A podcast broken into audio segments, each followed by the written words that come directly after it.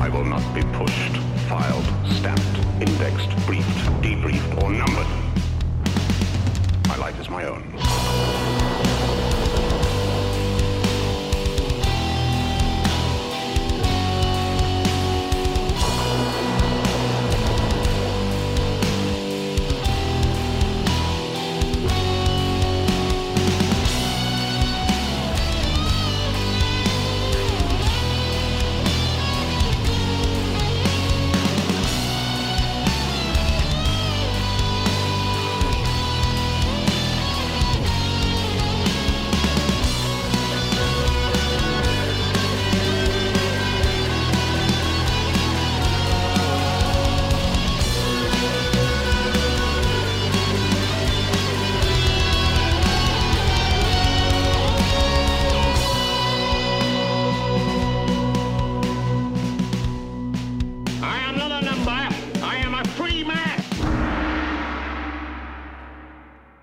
Salut tout le monde, bienvenue dans un nouveau petit podcast. Je regarde, j'ai-tu le volume trop fort? Non, c'est correct, correct, correct. C'est ce qui arrive avec la console. hein. On est, euh, faut toujours checker les meters parce que euh, des fois, tu te dis tu es en train de défoncer le micro puis tu t'en rends pas compte. Euh, aujourd'hui, qu'est-ce que je voulais faire aujourd'hui, à part de vous parler du sujet du jour? Je, sais ce que je vais faire, mais je me demandais si j'avais des trucs à vous dire à l'avance. Rien de particulier de d'habitude, à part de vous rappeler de suivre tous les projets sur lesquels je peux travailler, euh, le podcast euh, de Michel Kelly-Gagnon, Liberty and Wine, que vous allez trouver sur euh, libertyandwine.com. Maintenant, on en met des extraits aussi sur. Il y a un premier épisode, puis il y en a un deuxième qui va sortir incessamment sur la chaîne YouTube de Yann qui arrive à 3000 abonnés. Probablement au moment où vous allez entendre ça, ça, va être fait 3000 abonnés. Ce qui est quand même beaucoup là, pour le Québec. Il n'y a pas tant de chaînes YouTube. Ben, en fait, on pourrait faire grossir ça énormément si on partait dans le n'importe quoi puis on racontait euh, que, que je sais pas, moi j'ai été élevé par le, enlevé par les extraterrestres ou que je sais pas, moi je sais ce qui s'est passé au dernier dîner des Bilderberg ou de, je sais pas trop quelle niaiserie encore. là. Mais euh, quand tu essaies de créer des produits de qualité puis euh, de, de créer du contenu de qualité, ben tu es comme condamné à être un peu limité ou en tout cas d'avoir une croissance plus limitée parce que ben parce que les gens qui euh, s'abreuvent de contenu alternatif, si je peux dire, ben ils aiment ça les trucs un peu faciles, un peu rapides. Euh, c'est. Puis, tu sais, je- comprends. J'ai été moi-même un peu là-dedans d'une certaine manière. Tu sais, quand tu commences, euh, tu t'abreuves de ce que tu trouves, tu, tu lis, tu fouilles un peu ce que tu trouves, puis tu n'as pas toujours nécessairement la grille de lecture ou la grille d'analyse qui fait que tu as un recul critique qui te permet de, remettre un peu en question euh, ce que tu lis puis ce que tu consommes. Ce qui fait que, ben, à un moment donné, t'es- tu, tu, peux, euh, tu peux te faire prendre un peu au dépourvu euh, là-dedans. Mais bref, ce que je voulais dire, c'est que la, la- chaîne YouTube, elle, a une bonne croissance, puis on met de plus en plus de contenu dessus. Donc, dans le fond, les extraits de mon podcast, extraits de Liberty and Wine, et il va y avoir aussi, je vous le donne en primeur à ceux qui écoutent le podcast, il va y avoir aussi euh, des, nos amis des podcasts de garage qui vont être sur cette chaîne YouTube. Là. Dans, dans le fond, sur YouTube, vous cherchez Yann Sénéchal, vous allez tomber là-dessus. On n'a pas décidé pour l'instant d'appeler oh, la chaîne autrement que par son nom parce que c'est lui qui est connu là-dedans. C'est comme ça que le trafic arrive sur cette chaîne-là. Mais euh, c'est pas dit qu'un jour, euh, il n'y aura pas un nom de média associé à ça ou, quelque chose comme ça. En tout cas, l'idée, l'idée peut quand même euh, se, défendre. Donc, parlant de, contenu, aujourd'hui, en fait, j'avais envie de vous parler de quelque chose parce que quand je parlais du contenu facile qu'il qu'on retrouve sur Internet, il y a évidemment tout ce qu'il y a de un lien de près ou de loin avec euh, tout ce qui est théorie de complot, tout ce qui est théorie euh, un peu alternative. Puis ça, ben, euh, malheureusement, malheureusement, je suis obligé de vous dire que beaucoup de gens qui parlent de ça, en fait, racontent, racontent n'importe... En, en plus qu'ils racontent n'importe quoi sur la théorie de complot elle-même, ils parlent de choses dont, à mon avis, ils n'ont probablement jamais fouillé plus que trois clics sur Internet ou c'est. ça, c'est un affaire que tu apprends quand tu vas que tu fais des études supérieures. Puis c'est pas une question de se vanter d'être allé à l'école ou quoi que ce soit. Il y a des gens qui le comprennent intuitivement, même sans avoir été à l'école. On se comprend. Mais l'idée, c'est que quand tu fais des recherches, tu apprends à un moment donné que quelqu'un qui cite quelque chose, ça vaut rien. faut que tu ailles voir la chose toi-même. Sinon, ben, c'est. Tu sais, si moi, j'écris un article puis je dis comme disait Einstein, puis vous n'êtes pas capable de retrouver nulle part la phrase d'Einstein, dans quel livre il écrit ça, dans quel article il écrit ça, la phrase, je peux l'avoir inventée. Donc, c'est un peu la même affaire avec tout ce qui est contenu euh, alternatif. Donc, aujourd'hui, j'ai envie de vous parler de la quatrième révolution industrielle. Donc, en fouillant un peu sur tout le monde qui nous envoie plus ou moins des trucs euh, borderline conspi, borderline euh, c'est borderline délirant, ben il y a souvent l'histoire du fameux euh, Klaus Schwab qui revient euh, dedans. Donc ce président et fondateur euh, du World Economic Forum, dans le fond le, sommet économique qu'il y a à chaque année à Davos. Et dans le fond, ce monsieur-là est un peu au centre d'une espèce de, de, de théorie, euh, théorie un peu weird. Dans le fond, ce serait le maître à penser du truc du Great Reset. Donc, pour les gens qui me suivent sur Patreon, j'ai déjà fait un podcast sur le concept du Grand Reset. Euh, dans lequel j'expliquais qu'en gros, j'ai lu là-dessus, j'ai fouillé la documentation, je suis allé sur le site du, euh, Forum économique mondial. Il n'y a pas grand-chose là-dessus à part des niaiseries bien pensantes. Ah oui, ça va être important d'avoir une justice redistributive, puis d'impliquer les, entreprises dans un nouveau mode de ci, puis de ça. Il n'y a pas, vous ne verrez pas là-dedans rien qui va vous faire euh, tomber en bas de votre chaise. Donc, je comprenais pas trop. Puis là, ben, il y a des gens qui disaient Ouais, mais euh, c'est en fait, là, le Klaus Schwab, c'est son affaire machiavélique. Il détaille vraiment plus dans un autre livre qui s'appelle La quatrième révolution industrielle. Donc, qu'est-ce que j'ai fait? Vu que je suis pas paresseux, j'ai acheté le livre et je l'ai lu. Donc, euh, qu'est-ce qui se trouve dans ce livre-là? Donc, c'est un peu ça l'enjeu dans tout ça parce que si on, accuse ce monsieur-là d'être au centre d'un espèce de, projet un peu étrange de contrôle mondial, ben encore faut-il quand même se donner la peine de lire ce qui est écrit puis de voir si c'est euh, c'est réellement vrai. Donc, Klaus Schwab, c'est qui? C'est un ingénieur, un économiste allemand, né dans les années 30, donc né dans l'Allemagne nazie des années 30. Euh, comme je l'ai dit, c'est lui qui va fonder le Forum économique mondial euh, dans les années 80. Euh, avant ça, il s'est quand même fait connaître parce qu'il a écrit euh, quelques trucs, là, donc dans le fond des, articles euh, scientifiques. il a un doctorat comme en ingénierie, donc dans le fond, c'est un, ingénieur. Il a, fait l'école polytechnique de Zurich. Il a aussi un doctorat en économie. il a fait le, il a été à Harvard à un moment donné pour faire l'équivalent de Sciences Po, si on peut dire, donc une espèce de, de truc de politique, administration publique. Euh, il va être professeur à l'Université de Genève. Et là, quand on lit sa fiche Wikipédia, on commence à comprendre assez rapidement euh, vient, d'où vient l'histoire de la théorie du complot. C'est que, en fait, il, euh, il aurait fait partie ou il ferait partie du groupe Bilderberg.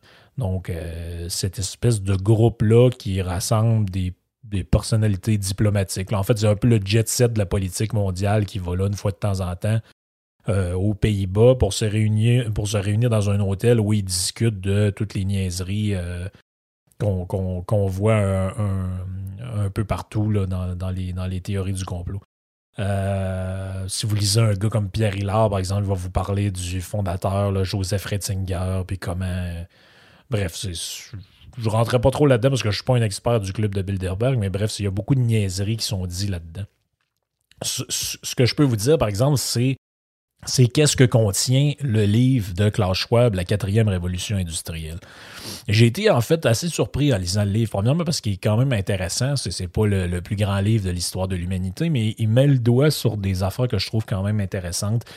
Et je voulais surtout savoir s'il y avait vraiment matière à s'inquiéter. Est-ce que le gars en question est vraiment en train de fomenter un espèce de plan machiavélique pour euh, amener l'humanité dans un genre d'esclavage quelconque? Donc, euh, si j'y vais assez, euh, assez sommairement, euh, d'abord dans les grandes lignes générales, je dirais que le livre est assis sur une espèce de prémisse qui est comme plus ou moins dite, qui est que l'évolution humaine fonctionne par phase. Donc, c'est ce qu'on appelle en philosophie le, discontinuisme. Donc, dans le fond, il y a deux perspectives différentes, c'est le continuisme et le discontinuisme. Le continuisme, on peut voir ça dans un, chez des auteurs comme par exemple Pierre Duhem, qui pense que, par exemple, la révolution industrielle qu'il y a eu n'est pas une vraie révolution, c'est le parachèvement de toutes les connaissances que les gens avaient accumulées au Moyen Âge. Puis à un moment donné, ben, les, connaissances s'accumulent, puis ben, on est capable d'arriver à euh, à un, savoir qui est plus grand, c'est là qu'on observe des changements. Donc, dans le fond, c'est l'idée que le savoir se cumule et qu'il n'y a pas nécessairement de grandes révolutions, que ça, on, projette ça dans le passé par l'avenir. Donc, c'est l'approche continuiste. L'approche discontinuiste, pardon, c'est de dire que L'humanité, justement, fonctionne par phase. Donc, l'évolution humaine, l'évolution de la connaissance, l'évolution des sciences fonctionne par des phases. Certains vont dire des révolutions, d'autres, comme Thomas Kuhn, vont dire des changements de paradigme, d'autres vont dire, euh, lui, il utilise souvent, en fait, c'est un terme qui a été inventé dans les années 90 par un, auteur qui, euh, qui cite assez souvent, euh, qui est le terme de disruption. Donc, ça, il y a un philosophe français qui s'appelle Bernard Stiegler qui, écrit un livre là-dessus qui, explique que, en fait, la, disruption, c'est quoi? C'est un concept un peu compliqué pour expliquer qu'à un moment donné, il arrive des genres de, sauts qualitatifs, des genres de changements qui font que la société, euh, il y a quelque chose qui est détruit, mais qui crée autre chose. Donc, ça ressemble un peu au concept, pour ceux qui ont des bases en économie, au concept de, destruction créatrice qu'on a chez un auteur comme, euh, comme Joseph Schumpeter. Donc, l'histoire humaine fonctionne par phase. Donc, lui, est dans la perspective discontinuiste. Donc, on commence. En fait, ça, ressemble un peu. Le début du livre ressemble un peu au début de Sapiens de Noah Harari. Donc, on a d'abord le mode des chasseurs-cueilleurs. dans le fond, l'humanité est là, là, comme ça, puis elle fonctionne en cueillant des petits fruits, en chassant des petits animaux, puis il n'y a pas vraiment de société organisée il y a une première révolution qui arrive, qui n'est pas une révolution industrielle, mais qui est une, révolution. Donc, il n'y a, pas la même manière de distinguer euh, la maîtrise de certaines choses ou, disons, l'évolution des choses de la même manière qu'un auteur comme Harari qui va mettre là-dedans justement la révolution cognitive et euh, toutes sortes d'événements comme ça qui arrivent un petit peu avant puis un petit peu plus tard dans l'humanité. Mais lui, il va dire, bon, la première grande révolution, c'est celle qui nous sort du mode chasseur-cueilleur. Donc, c'est l'agriculture. Donc, le début de la vie de sédentarité où les humains arrêtent de vivre selon le mode chasseur-cueilleur et s'installent de manière, euh, de manière permanente ou disons semi-permanente et vivent d'agriculture. Ensuite, on fait un assez long bond dans le temps parce que l'agriculture, c'est quand même, ça remonte à il y a 10 000 ans dans la majorité des, endroits sur Terre. Donc, la, qu'est-ce qui se passe? Il y a la première révolution industrielle. Donc, qui se passe, euh, il y a, euh, dans le fond, de 1760 à 1880. Donc, qu'est-ce qui se passe dans cette phase-là? Il y a la première révolution industrielle qui euh, amène, par exemple, les chemins de fer, la vapeur, ce, genre de, de choses-là. Il y a la deuxième qui se passe de 1840 à peu près à 1960 et qui est l'arrivée de l'électricité du pétrole et des chaînes de montage. Donc, dans le fond, les fameuses usines de chaînes de montage. Et il y a la troisième qui est grosso modo de 1960 à aujourd'hui, qui est l'arrivée de l'ordinateur et de l'Internet. Donc, dans le fond, c'est trois phases euh, industrielles qui, que lui attribue à des révolutions. Et lui, il va dire, ben, c'est en fait, c'est c'est déplorable qu'il y ait autant de politiciens qui réfléchissent et autant de gens qui réfléchissent encore selon le passé, parce qu'il dit ce que vous ne voyez pas, c'est qu'il y a une quatrième révolution industrielle qui est en train de se pointer le nez. Donc, ça revient au titre du livre, hein, la, quatrième révolution industrielle.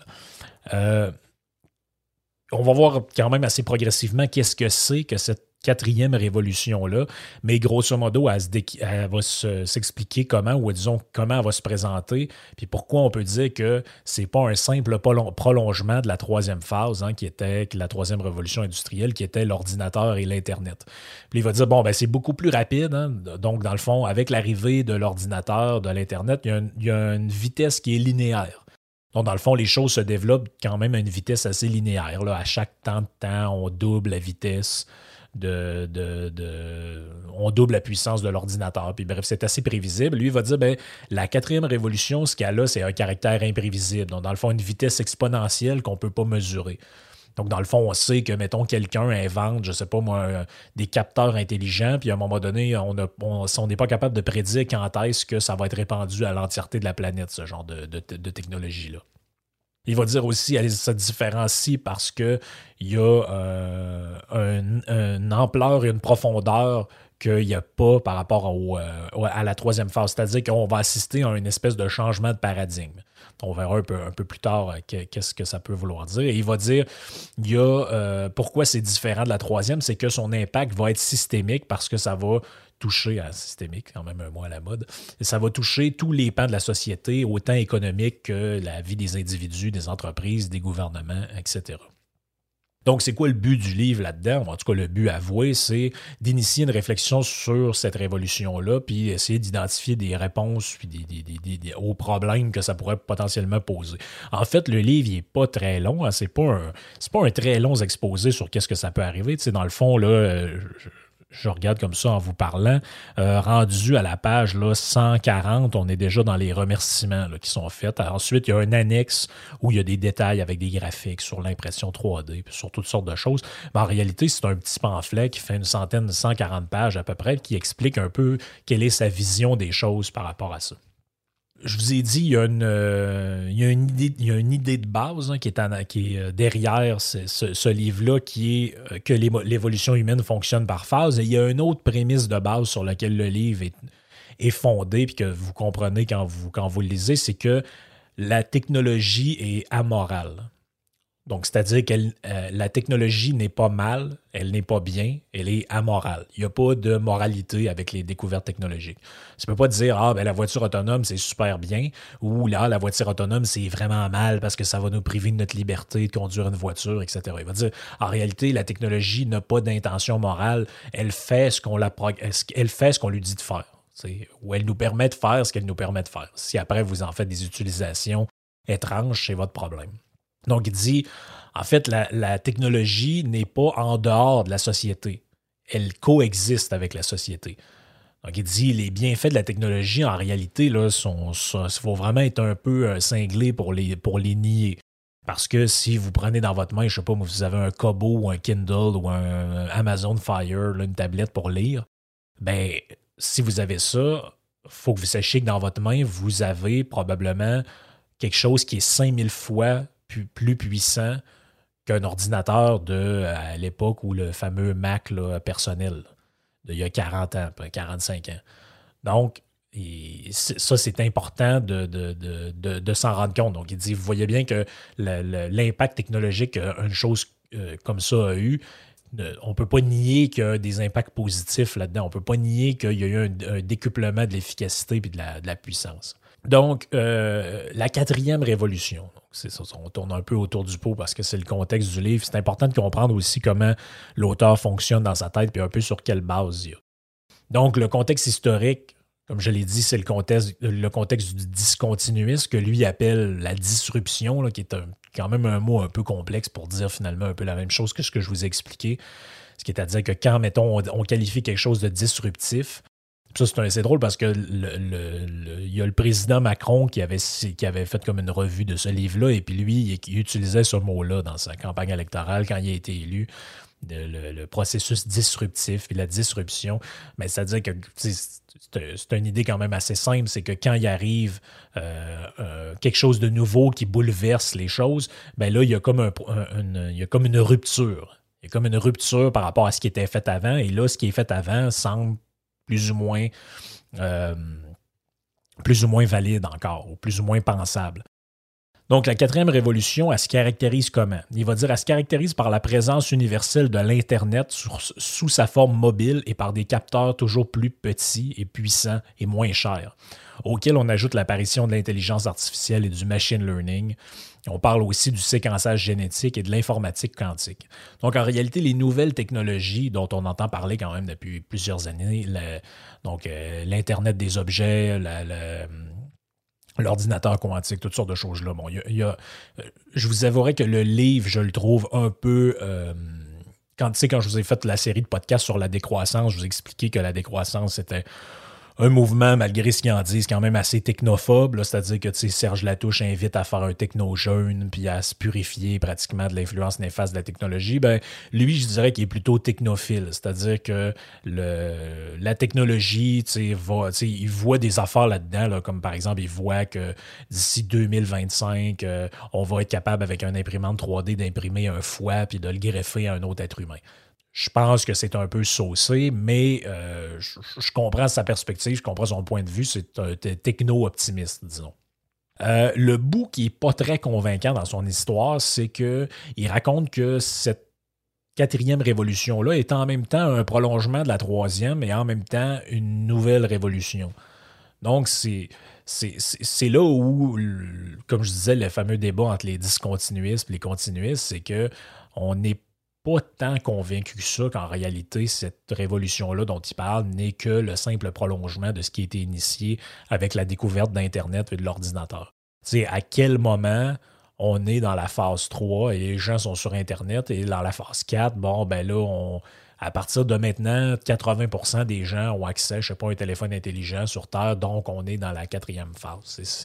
Il y, a, quelque chose qui est de l'ordre du flou là-dedans, dans lequel on passe à l'autre, mais je suis loin d'être convaincu que c'est vraiment un processus, comme il dit, disruptif, où euh, là, du jour au lendemain, euh, on fait comme changer puis entrer dans une nouvelle ère.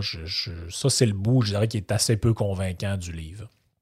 D'autant plus que, comme il dit lui-même, en fait, c'est que ce processus-là de révolution, de se déroule pas ou c'est pas déroulé de manière uniforme sur Terre. Donc, en fait, sur Terre, il y a encore 17% des gens qui n'ont pas encore atteint la deuxième phase. Donc, la deuxième phase, c'était quoi? C'était l'électricité et les chemins de fer. Il y a encore 17 quand même des gens sur Terre qui n'ont pas atteint ça. Euh, il y a près de 50% qui n'ont pas atteint la troisième. Donc, euh, évidemment, il y a à peu près la moitié des gens sur Terre qui n'ont ni Internet ni euh, l'ordinateur. En fait, il, entrevoit lui-même qu'il peut quand même avoir des, euh, des éléments quand même négatifs à l'arrivée de ce genre de révolution-là parce que il y, a, une modification quand même assez incroyable de, comment les, choses vont, vont, vont fonctionner si, si ça apparaît comme lui il pense que ça va apparaître. Euh, donc, sur des trucs bien précis. Donc, entre autres, c'est que si on entre dans une vraie phase de quatrième révolution industrielle où là, l'Internet des objets, l'intelligence artificielle nous permet de faire des choses qu'on plus ou moins imaginer encore, comme par exemple, ben, je sais pas moi, imprimer une voiture. Il parle de ça dans le livre, hein, c'est pas, des blagues.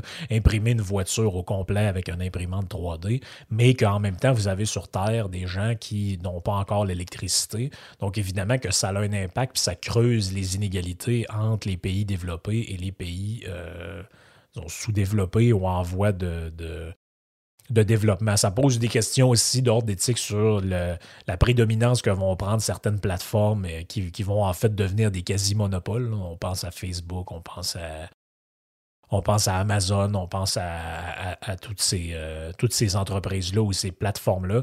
Et ça va évidemment modifier l'offre de travail. Donc, si, vous rentrez, si, on arrive dans un monde où, je ne sais pas moi, la collecte de données, euh, je ne sais pas, moi, vous n'avez plus besoin des gens pour faire le recensement parce que, bon, euh, on le sait automatiquement parce que toutes les maisons sont connectées intelligemment, puis il sait combien il y a de personnes là-dedans. Vous n'avez plus besoin de des, d'utiliser des gens pour faire des sondages parce que on sait, parce que tout est connecté à Internet, qu'est-ce que vous écoutez à quel moment, donc vous ne pouvez plus mentir, puis euh, vous n'avez pas besoin de répondre à des sondages.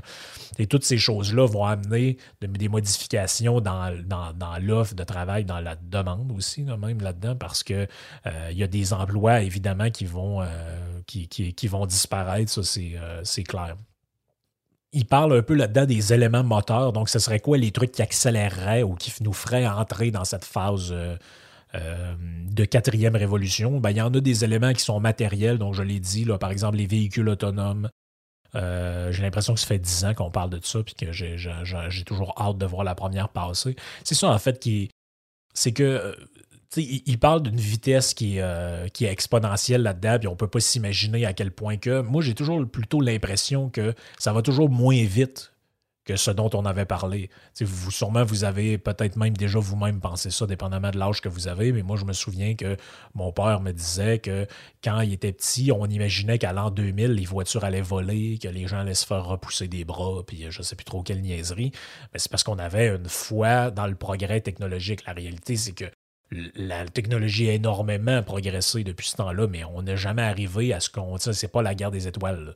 Je veux dire, ce monde-là n'existe pas, puis on voit pas l'heure à laquelle ça va arriver. ce qui est drôle, c'est que dans le livre qui a été écrit, je pense, en 2016 ou 2017, il, parle, par exemple, de 2025. Donc, il s'est donné un, horizon d'un de, petit peu moins de 10 ans. Puis il dit d'ici 2025, il existera telle affaire. D'ici 2025, par exemple, le premier téléphone implantable euh, va exister. vous allez avoir juste une carte mère, je sais pas moi, implantée dans votre main. Puis euh, ça va être sur votre téléphone où vous allez avoir, par exemple, des lunettes intelligentes qui, vont vous servir un peu comme un Apple Watch. Puis, euh, mettons, il dit 80% des gens auront telle technologie. Puis là, tu regardes ça, et tu te dis, ouais, en 2017, euh, ouais, lui, il pensait que ça allait être comme ça en 2025, mais là, il y a la moitié, plus de la moitié du temps passé depuis le moment où il a écrit ça. Et on est très loin d'arriver aux prédictions euh, qu'il fait là-dedans. Le foie imprimé par une imprimante 3D, je, demande quand même à voir. Je ne dis pas que c'est impossible, je ne le sais pas, mais je demande quand même à voir. Donc, il parle là-dedans aussi de la robotique de pointe, euh, de nouveaux matériaux, là, comme des nouvelles formes de polymères. Comme ça, je sais que ça fait bien, ça fait bien capoter du monde. il y a une fois dans le livre où il y a le mot graphène qui apparaît. Donc, c'est une nouvelle forme de, matériel. En fait, c'est un polymère, le, graphène. Et je ne sais pas pourquoi, il y a des gens qui pensent que vu a ce mot-là qui arrive dans une fois dans le livre, une fois, euh, ça veut dire qu'il y en a dans des vaccins, puis vous allez, euh, je sais pas moi, il y a une, puce qui va vous être introduite ou une patente qui va vous rendre stérile ou je sais pas quoi. Bref, c'est n'importe quoi. Euh, donc, il y a des éléments matériels, comme je l'ai dit, il y a des éléments numériques. Donc, comme je l'ai mentionné, l'Internet des objets. C'est quoi l'Internet des objets? C'est des relations, un réseau de relations entre les objets qui passent par le web. Donc, grosso modo. Il y a le blockchain aussi. Donc, donc, l'idée en arrière de ça, c'est de permettre à des gens qui ne se connaissent pas de transiger sans passer par une autorité de régulation neutre. Donc, par exemple, une banque, si on pense aux monnaies, aux crypto-monnaies qui fonctionnent par le blockchain. Donc, ça, ça, va passer plutôt, au lieu de passer par une banque, ça va passer par un protocole sécurisé dans lequel il y a un réseau d'ordinateurs qui vérifie la transaction. Donc, évidemment, l'application la plus connue du blockchain, c'est Bitcoin. Donc, on peut imaginer que dans l'avenir, euh, la technologie du blockchain va être utilisée pour euh, toutes sortes de registres. Je ne sais pas moi, un certificat de mariage, un certificat de décès, de naissance, peu importe, votre permis de conduire, votre dossier médical. Donc, vous voulez avoir accès à votre dossier médical, au lieu d'aller, je ne sais pas moi, à l'hôpital puis demander un accès à l'information, ben, vous allez avoir un code que uniquement vous connaissez. Puis euh, vous pouvez demander à avoir le, truc. Puis là, ben, il y a une série d'ordinateurs qui vérifient si vous avez accès à, ces données-là, puis si vous y avez accès, ben, on vous les donne. Euh, dans les autres euh, trucs numériques aussi, on a les plateformes d'économie de partage. Donc, il dit, euh, en réalité, si vous y réfléchissez comme il faut, je ne l'avais pas verbalisé de même dans ma tête, mais si vous y pensez comme il faut, Uber, c'est la plus grande compagnie de taxi au monde, mais qui ne possède aucun véhicule. Facebook, c'est le plus grand média au monde, mais ne crée aucun contenu. Airbnb, c'est la plus grande chaîne de logements au monde, mais qui ne possède aucun bien immobilier. Donc, ce nouveau mode-là d'économie de partage où des plateformes permettent aux gens de, je sais pas moi, euh, de, rentabiliser des assets qu'ils ont, dans le fond, des, des actifs qu'ils ont, parce que euh, je sais pas, moi, vous utilisez jamais vos actifs le trois quarts du temps. Donc, je sais pas, moi, vous avez, euh, vous avez une maison, il y a quatre chambres dedans, vous êtes deux à vivre dans cette maison-là. Évidemment que vous n'utilisez pas les quatre chambres tout le temps. Donc, il y a deux chambres de libre, pourquoi pas les rentabiliser en les prêtant à quelqu'un qui cherche une chambre, en les louant à quelqu'un qui cherche une chambre. Donc, c'est ça l'économie de partage. Même chose avec votre voiture, vous ne l'utilisez pas tout le temps, elle est parquée dans votre cour, vous pourriez la mettre sur une plateforme ou quelqu'un euh, paye, je sais pas, moi, 30 et vient utiliser votre véhicule pour, euh, pour, une heure et demie, je sais pas, moi, quelque chose comme ça. Donc, il y a des innovations, il y a des éléments moteurs aussi qui sont biologiques là-dedans, donc qui parlent du génie génétique, euh, qu'on est maintenant capable de séquencer euh, le génome en quelques heures. Euh, ça va nous permettre de savoir, dans le fond, dans l'avenir, quelles variations génétiques précises vont donner lieu à l'expression de telle ou telle maladie, puis éventuellement de modifier tout ça. Je ne sais pas si c'est ce genre de phrase-là ou de paragraphe-là qui font tilter des gens qui sont un petit peu sensibles, mais écoutez, il n'y a, rien inventé là-dedans, là, Klaus Schwab. C'est pas lui qui a dit qu'il fallait faire du séquençage génomique, puis ce genre de truc-là. C'est travaillé par la médecine depuis longtemps, puis lui, il fait juste dire que cette technologie-là euh, existe. Et donc, là où ça, là, à mon avis, où ça dérape un peu dans, l'optimisme technicien, pour reprendre les termes de, Jacques Ellul, c'est que selon lui, d'ici 2025, il y aurait 21 points de bascule qui feraient que là, on serait vraiment dans la quatrième révolution. Donc, prenez ça en note. Quand vous verrez ça autour de vous, vous allez savoir que vous êtes vraiment entré dans la quatrième révolution. Donc, il dit euh, 10% des personnes euh, portent des objets connectés à Internet.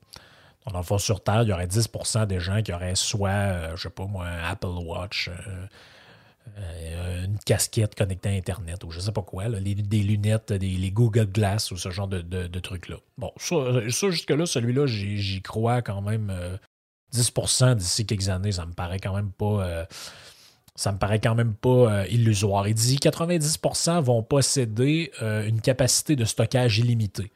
Ça non plus, ça me paraît quand même, parce qu'il y a un graphique dans le livre qui est assez intéressant qui montre qu'en 1980, ça coûtait 10 000 avoir un gig de, de, stockage, puis en, 2000, en 2010, là où le graphique s'arrête, ça, ça, le, coût, le coût pratique de ça, de, de produire un gig de stockage, c'est comme 10 cents.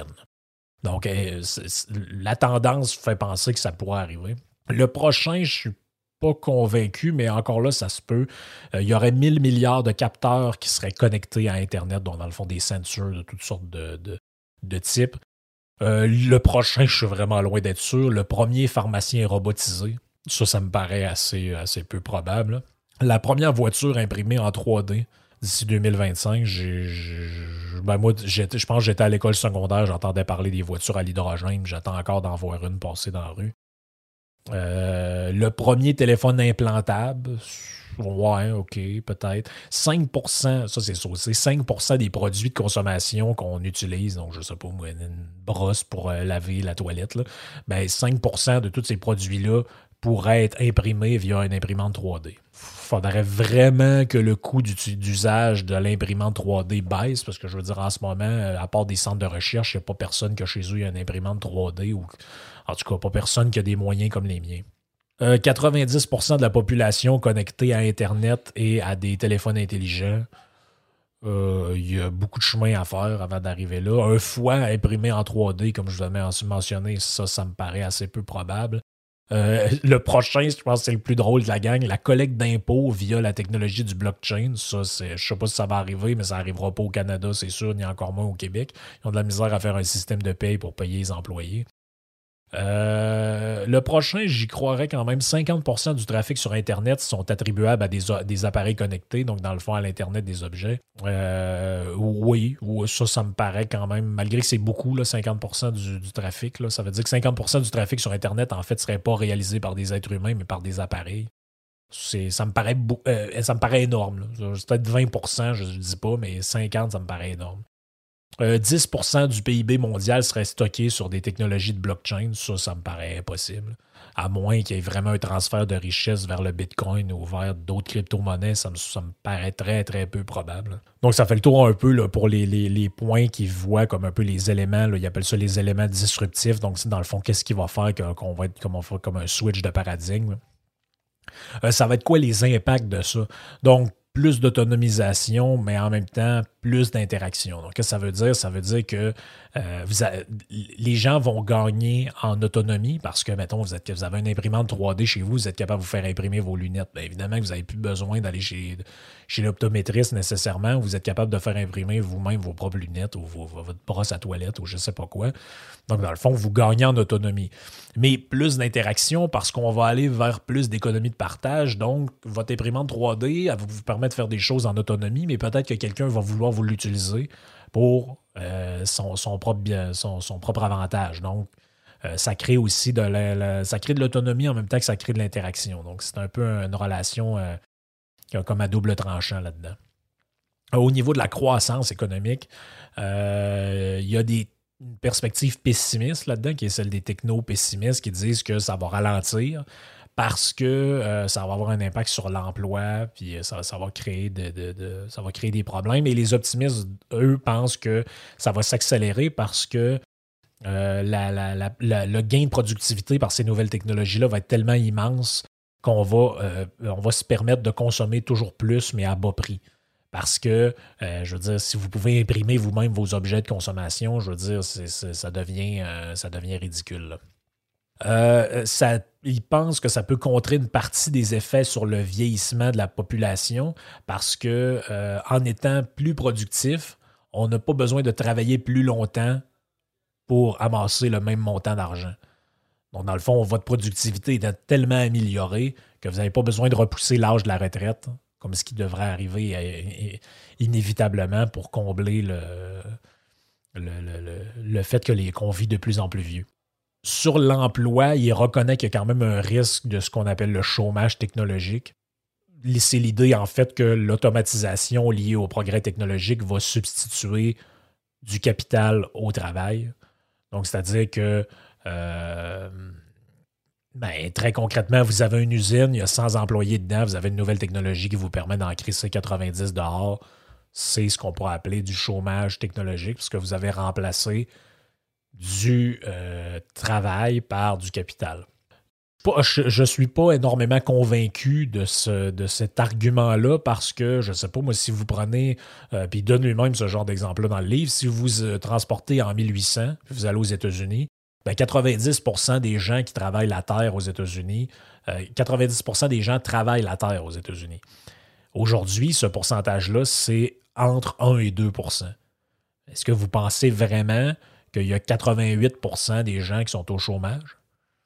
Parmi ces 90 %-là, mais non. C'est évidemment que les gens se sont. Euh, la, technologie a libéré des forces de travail. C'est-à-dire qu'avant, on avait besoin d'utiliser une partie énorme de la population pour se nourrir.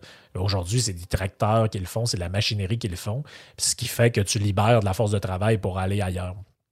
Le pendant positif de cette perspective négative-là, ce serait de dire, ben, en réalité, les désirs humains les besoins humains sont infinis. Donc, il n'y a pas de limite à quelque chose qui est infini. Donc, il va toujours avoir quelqu'un pour avoir une idée pour fournir un service ou un bien qui va répondre aux besoins humains.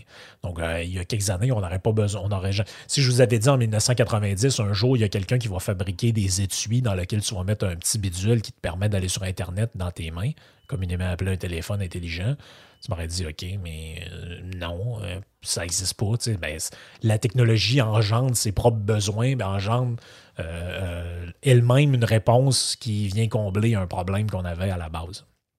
L'impact risque par contre d'être plus important sur les pays qui sont en voie de développement parce que, bon, évidemment, ils n'ont pas accès nécessairement à toutes les mêmes ressources que nous autres, on a accès. Euh, au niveau des entreprises, l'impact, ça va être de revoir la, hiérarchie qui est en place, donc une hiérarchie flexible, les entreprises où va fonctionner euh, le, basé sur l'ancienneté, ce genre de choses. Il dit vous allez avoir un très gros problème à vous adapter parce qu'on a besoin de hiérarchie flexible dans un monde d'innovation et il euh, va falloir sortir des vieux cadres actuels, il va falloir miser sur le talent. Il appelle ça le talentisme dans le livre parce que ça va être l'avantage stratégique majeur. il, montre, un petit peu dans, le livre des graphiques sur l'évolution de ce que les employeurs recherchent. Et puis, il y a une croissance à chaque année de ce qui est demandé comme, euh, euh, aptitude. Et puis, les aptitudes physiques sont, euh, en stagnation. Ça tourne autour de 0, entre 0 et 4% d'évolution. Mais on, on va jusqu'à 36% quand on recherche des skills comme la résolution de problèmes, ou l'esprit euh, l'esprit analytique, ce genre de choses-là. Donc, euh, il, va avoir un, il va avoir un, impact là, au niveau euh, du, travail dans les entreprises, au niveau de. Ça va probablement aussi avoir un impact sur l'immigration, tout ça, parce que la main-d'œuvre recherchée va devoir avoir une, surqualification. Donc, la ce qu'ils pensent, c'est que l'impact technologique, en fait, pourrait créer un, phénomène de relocalisation dans le sens où les entreprises qui aujourd'hui sont obligées d'aller en Chine ou en Inde ou euh, euh, au, Bangladesh pour produire des choses parce que là-bas, le coût du travail est moins élevé. Si le coût du capital, lui, baisse énormément, donc c'est-à-dire si les technologies abordables arrivent et vous permettent de gagner énormément en productivité, ils ne se donneront plus la peine d'aller déménager dans des pays où c'est compliqué, où il y a un certain risque, où la main-d'œuvre est peu qualifiée. Donc, ils vont euh, se relocaliser. C'est c'est du, moins l'hypothèse que lui, euh, euh, défend. Il dit pour l'environnement, les effets pourraient être aussi positifs parce que va euh, certaines technologies vont permettre de réduire drastiquement les gaz à effet de serre. Donc, il dit par exemple l'Internet des objets, ça réduit la chaîne logistique de la collecte des données. Donc, par exemple, au lieu d'avoir le char de Google qui se promène dans la rue, pour euh, prendre des photos du quartier, tout ça, ben ça, ça va pouvoir se faire par des drones électriques, par la collecte de données qui va être faite par des sensors, puis par des objets connectés un peu partout dans le monde. Donc, ce genre de choses-là au niveau de la, logistique, ils pensent qu'il y a, des, estimations qui disent que ça pourrait réduire jusqu'à 9 milliards de tonnes de GES par année.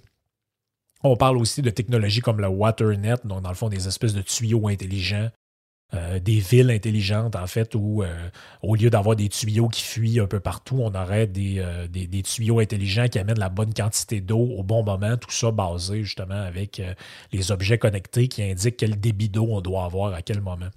Euh, les systèmes de chauffage intelligent, justement, comme la cogénération ou ce, genre de la, géothermie, ce genre de choses-là vont permettre de réduire la consommation d'électricité. Euh, il dit en fait qu'il y a des, euh, techniques justement pour la plantation d'arbres qui font que, en fait, si chaque grande ville du monde plantait juste 10% plus d'arbres qu'elle en a présentement, on réduirait les GES de beaucoup ce qui est nécessaire pour être fait sur le plan politique, il va dire il y a comme quelque chose d'assez paradoxal parce que ça va être de plus en plus facile de prendre le pouvoir, mais de plus en plus difficile de l'exercer, puis de plus en plus facile de le perdre. Parce qu'il y a des contre-pouvoirs qui arrivent, il y a la technologie, puis tu sais, si on prend l'exemple de Macron, je pense que c'est une bonne incarnation de ça, c'est que c'est un gars qui arrive un peu de nulle part, un peu ministre sous François Hollande, on ne sait pas trop il est qui, finalement, bang, la République en marche, les vieux euh, bonnets socialistes se, rejoignent à lui, il y a du monde un peu de partout qui arrive, devient président. Je suis loin d'être garanti qu'il va être réélu. On ne le sait pas encore, en fait, ça dépend de l'opposition. Donc, il dit qu'il faut s'attendre à, voir ça dans l'avenir. C'est drôle parce qu'il évoque même la possibilité pour les gouvernements de disparaître si l'impact de la quatrième révolution est plus grand qu'on pense, parce qu'il dit ceux qui vont survivre dans ce monde-là vont être ceux qui vont être capables de s'adapter et de devenir de plus en plus efficaces. On va juger le pouvoir sur la manière dont il, devient des prestataires de services, et si le, prestataire de services est mauvais, les gens vont se tourner vers d'autres personnes.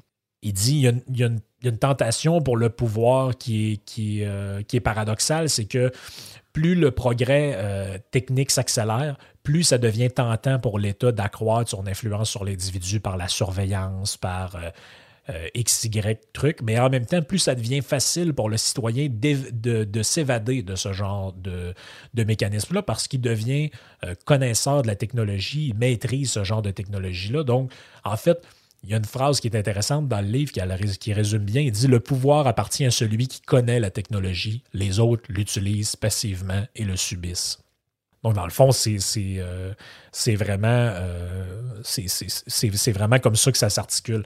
Il y a un impact aussi sur la sécurité. Donc, si par exemple, avec l'impression 3D, il y a des gens qui peuvent se, fabriquer leur propre drone ou leurs propres armes ou ce genre de choses-là, ça, pose quand même euh, certain nombre de problèmes. Il y a des impacts aussi sur l'individu, donc euh, la manière dont les gens définissent leur identité, est-ce qu'on s'en appartient? Parce que si vous êtes connecté sur la planète au complet, vous pouvez vous sentir, on le voit un peu présentement, vous pouvez vous sentir appartenir comme à une autre nation, un autre pays, etc. Donc l'identité devient, si on peut dire, euh, malléable ou disons, euh, ça, va créer des, c'est sûr, des enjeux de, cohésion sociale et de même de, classe sociale à un, certain moment donné. Le livre aussi pose la question de l'éthique sur tout ce qu'on appelle le transhumanisme. Il, dit lui-même, c'est euh, euh, c'est pas parce qu'on a la, capacité technologique d'opérer certains gestes, comme par exemple aller modifier donc, par exemple, il dit euh, le fait d'aller jouer, est-ce que, ça devrait être permis ou moral, le fait d'aller jouer dans les, les, gènes pour décider, je ne sais pas moi, la couleur de, cheveux qu'on voudrait que notre enfant ait ou ce genre de choses-là. Donc, il dit euh, il, va avoir, euh, avoir toute une question là-dessus.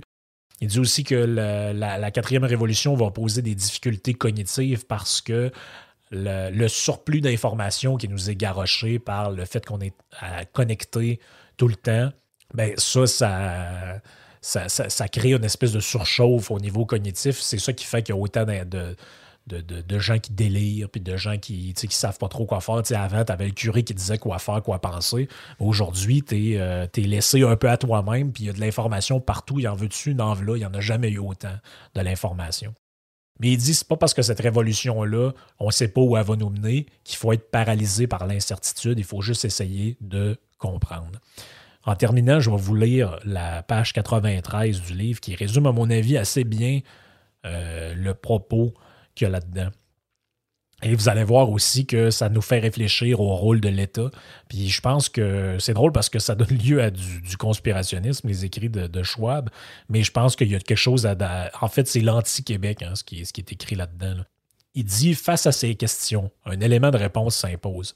Les États et les régions qui réussiront à, imposer les normes internationales de demain dans les grands domaines de la nouvelle économie numérique la communication 5G, l'utilisation de drones à des fins commerciales, l'Internet des objets, la numérisation dans le domaine de la santé, la fabrique de pointe, etc., récolteront des bénéfices économiques et financiers considérables.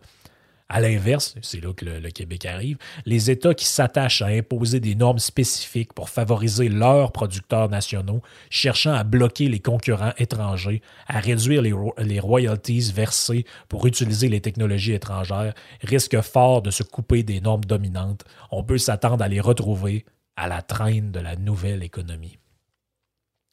Donc, la nouvelle économie, hein, l'espèce de, reset ou de je sais pas quoi, en tout cas, ce qui est décrit là-dedans, c'est un monde plus libre. C'est pas un monde euh, où les gens sont des esclaves du modèle étatique. En fait, c'est comme ça que je l'ai compris. Lisez le livre, vous vous ferez euh, vous-même votre propre avis.